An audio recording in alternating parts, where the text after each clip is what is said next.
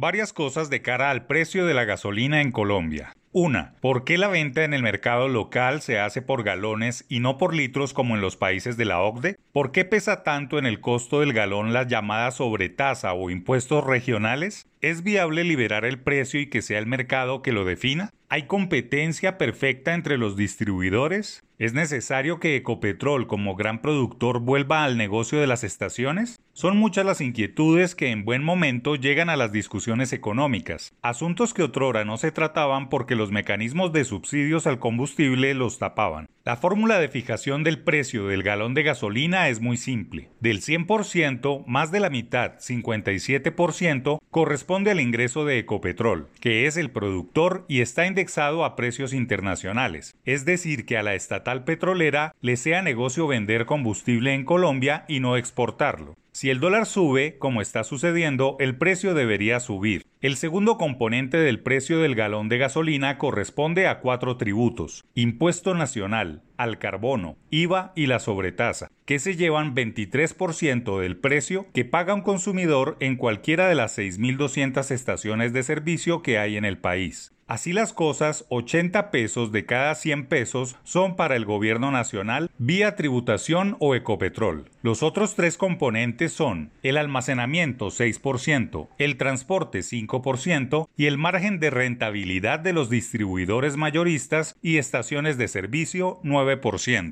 En mayo pasado se determinó que los precios de los combustibles publicados mensualmente por el Ministerio de Minas y Energía fueran responsabilidad de la Comisión de Regulación de Energía y Gas, CREG, entidad que en adelante se encargue de esta tarea. La administración Duque adelantó en su momento que la fórmula para el cálculo de precios no cambiaría en sus cuatro variables específicas, que cambian de pueblo en pueblo y ciudad en ciudad, pues la sobretasa no es la misma. Además, departamentos de frontera como Norte de Santander y Nariño están afectados por el contrabando de gasolina de Venezuela y Ecuador.